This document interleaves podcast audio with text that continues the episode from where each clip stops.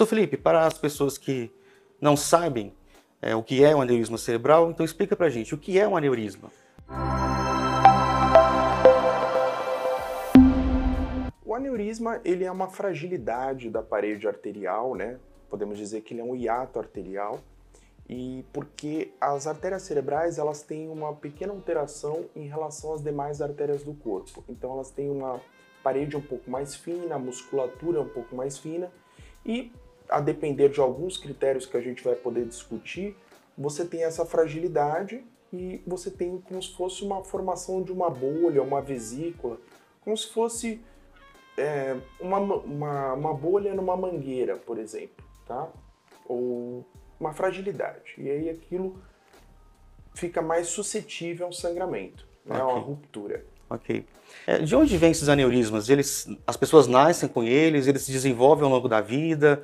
É possível uma pessoa adquirir um aneurisma ao longo da vida? Então, Daniel, o aneurisma ele pode surgir de várias formas, né? Ele pode estar associado a fatores genéticos, a predisposições genéticas, algumas doenças específicas, algumas alterações como displasia fibromuscular, síndrome de Ehlers-Danlos, é, síndrome de Marfan, né? E também alguns hábitos que nós podemos evitar, por exemplo, o tabagismo, né? É, Pode estar associado também a hipertensão arterial, sistêmica, que se não for tratada corretamente, ela influencia e favorece o surgimento dessas lesões. Então, assim, existem vários fatores que podem é, levar à formação de um aneurisma. Muitas vezes eles existem desde a adolescência ou eles surgem no decorrer da vida associado a hábitos e fatores genéticos que a pessoa já tem é, na sua formação. É, se eu tenho um descendente direto, um pai, uma mãe, um filho, ou irmão que teve um episódio de sangramento decorrente de um aneurisma cerebral, é, existe alguma orientação? É possível que a pessoa evite isso? O que ela pode fazer para se proteger dessa possível doença? Então, é, essa pergunta é muito importante, Daniel. O, o aneurisma é, ele é muito prevalente na nossa sociedade, né? Então, estima-se que entre 5 e alguns estudos até 10% da população possam ter aneurismas cerebrais. Todos esses aneurismas vão romper? Estima-se que 50% desses aneurismas podem romper no decorrer da vida. E pessoas que têm familiares que tiveram aneurisma, ela tem uma incidência em torno de 20 a 30% maior de também ter um aneurisma. Então aí essas pessoas parentes de primeiro grau, ou seja, filhos, filhas, né, irmãos, irmãs de pessoas que tiveram, necessariamente elas têm que fazer uma investigação diagnóstica, obrigatoriamente, porque a chance delas terem é muito alta. E o aneurisma, quando descoberto precocemente, sem ele ter rompido, o tratamento é muito mais simples. Que essas pessoas, então, o que elas podem fazer né, para descobrir? Elas procuram o neurologista? sempre procurar um profissional. Elas podem procurar um neurologista ou um neurocirurgião, né?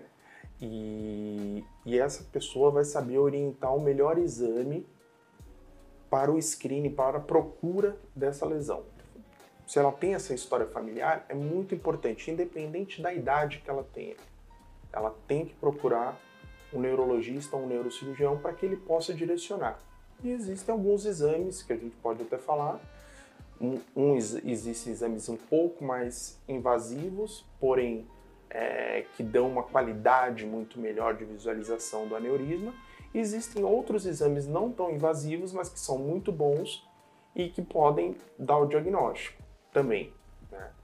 É, temos a, a angiorressonância na sequência TOF, que é um exame não invasivo que vê a grande maioria dos aneurismas somente alguns aneurismas pequenos não são visualizados.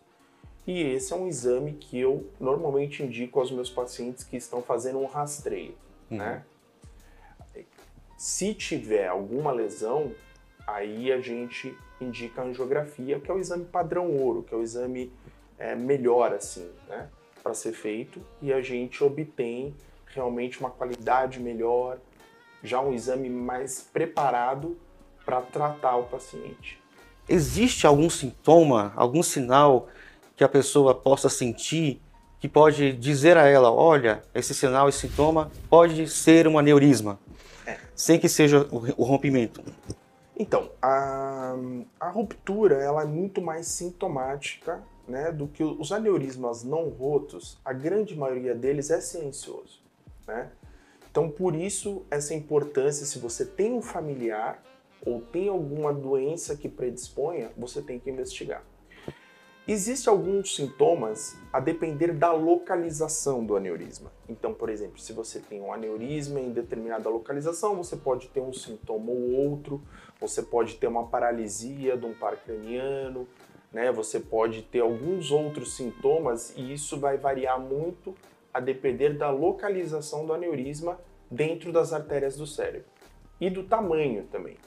Então, os aneurismas maiores, eles podem dar uma série de alterações. Pode dar alteração visual, pode comprimir o nervo óptico, você pode ter uma paralisia do, do olhar por uma, uma compressão não do nervo óptico, mas de um outro nervo que está ali próximo, a depender muito da onde esse aneurisma está localizado. Então, é, é muito importante esses pequenos detalhes que eles, se o paciente observa, procurar um neurologista, procurar um, um neurocirurgião ou mesmo um clínico que examine com cautela, ele vai observar essa alteração, né?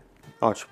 Então, para a gente resumir aqui essa, essa parte que nós falamos, é, então, se você tem um familiar, né, um descendente direto, um irmão, um filho, um pai, que teve uma história de uma ruptura de aneurisma ou descobriu um aneurisma silencioso, a recomendação é que você então de, deve procurar um neurologista, um neurocirurgião, para que sejam feitos esses exames para ver se você também desenvolveu esses aneurismas.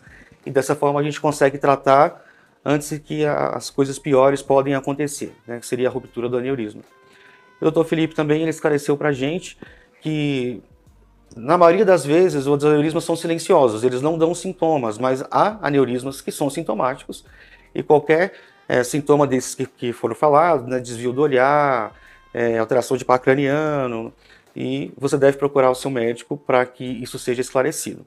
Doutor Felipe, também uma dúvida comum que as pessoas elas têm é se dor de cabeça tem associação com, com aneurisma. Olha, não.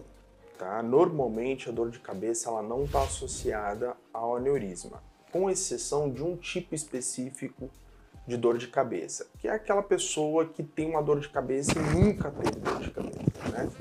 A gente não pode esquecer que existem a, a enxaqueca ou a migrânia, ela é uma patologia muito frequente na nossa sociedade. Então a gente tem que ter é, o cuidado de saber diferenciar. Mas muitas vezes o próprio paciente te relata, né? Ele fala, olha, essa dor de cabeça que eu tô tendo é a maior dor que eu nunca tive uma dor de cabeça assim, eu nunca senti uma dor assim, né? E isso muitas vezes pode estar associado ao sangramento desse aneurisma, porque o sangramento ele causa uma irritação na meninge e consequentemente a pessoa tem essa dor que ele não resolve com medicação, uma dor realmente que o paciente descreve como ele nunca teve antes. Certo. E existe alguma idade em que os aneurismas são mais frequentes, que eles têm mais vulnerabilidade de se romper, ou não tem nada a ver com a idade? Olha, geralmente o aneurisma ele rompe na faixa dos 50, 60 anos. Por quê? Porque são aqueles pacientes que, além do fator genético, ele é tabagista de longa data, ele é hipertenso de longa data. Então é quando você tem um crescimento, esse crescimento muitas vezes ele é gradual do aneurisma até o ponto que ele se rompe. Então é difícil você ter um, um sangramento num paciente jovem, porém existe, eu já vi muitos casos, mas aí é um aneurisma de origem é, genética, né, que não tem outros fatores associados. Mas o sintoma clínico ele é muito semelhante, tanto no jovem quanto no idoso ou na meia-idade quando há ruptura, que é essa dor terrível, porque sangue, quando ele sai do, da artéria e tem contato com o cérebro, ele realmente causa uma dor importante para o paciente. Certo. Doutor Felipe também falando sobre um pouco de dor de cabeça e o aneurisma, e o senhor acabou de comentar sobre a enxaqueca, é muito comum a gente receber também no consultório ou até na emergência pacientes que têm enxaqueca há muito tempo e que, é, de certa forma, eles são tratados assim como pessoas que estão sempre frequentando o pronto-socorro e que às vezes não precisam de uma investigação maior. É, é, isso é correto? Existe, existe a possibilidade de uma, uma, pessoa que tem enxaqueca há muito tempo e desenvolver um aneurisma e ter uma ruptura de aneurisma? Isso é possível? Existe, tá? Por isso que os exames complementares, muitas vezes, na, na triagem dessa pessoa, ele é importante, né, para que você... E isso é muito comum. Na clínica, que não é um é, diferentemente do ambiente hospitalar, a gente recebe muitos pacientes assim. São pacientes que eventualmente tinham quadros de enxaqueca e fazem exames e diagnosticam aneurisma. A gente, muitos dos pacientes que a gente trata no consultório privado, na clínica, são achados de exame. E isso é muito importante, porque é um tratamento totalmente diferenciado daquele paciente que entra no hospital com sangramento. E já falando sobre essa questão do sangramento, doutor Felipe, é, isso é uma condição neurológica grave? É, qual que é assim, a taxa de, de, mortalidade de uma ruptura de aneurisma? Quais são as possibilidades que a pessoa pode ter em termos de, é, de sobreviver a isso, de ter qualidade de vida? Como que, como que isso acontece? Explica para a gente, para as pessoas um pouco entender é, sobre esse sintoma agudo do aneurisma. Bom, Daniel, quando, a, quando o aneurisma rompe, você não tem mais só o problema do tratamento da lesão em si. Né? Quando você tem o sangramento em contato com o cérebro, existem inúmeras reações que, é, que, é, que, é, que o sangue ocasiona ao cérebro e você pode ter consequências advindas disso, como isquemias cerebrais. Então, é uma condição muito grave. Né? No primeiro momento, quando você recebe um, paciente desse, o que, que deve ser feito? O aneurisma deve ser tratado o mais rápido possível, porque o ressangramento é muito grande. E que, o que é importante nisso? Em torno de 50% das pessoas que têm o sangramento, elas falecem sem ter a chance do tratamento. Então, as pessoas que chegam ao hospital com, com um aneurisma roto, ele tem que ser tratado, né? E daí por diante, a gente dá sequência a todo o tratamento. Então, isso envolve uma equipe multidisciplinar que vai ter que acompanhar esse paciente, neurologista, intensivista, é, Doppler transcraniano diário para acompanhar, ver se esse paciente está desenvolvendo uma entidade chamada vasoespasmo, que é uma coisa muito prevalente nos, nos sangramentos, nas hemorragias subaracnoides, que são as hemorragias advindas dos aneurismas. E isso realmente é uma coisa muito grave, porque o paciente, mesmo que ele trate o aneurisma, o problema não está resolvido. Ele pode ter sequelas advindas desse sangramento, né? E isso pode ter uma consequência depois para o paciente muito grave. Né? É, por isso a importância de né, fazer um, rastreio, né? Principalmente se você tem é, familiares que têm o, também a história de aneurisma.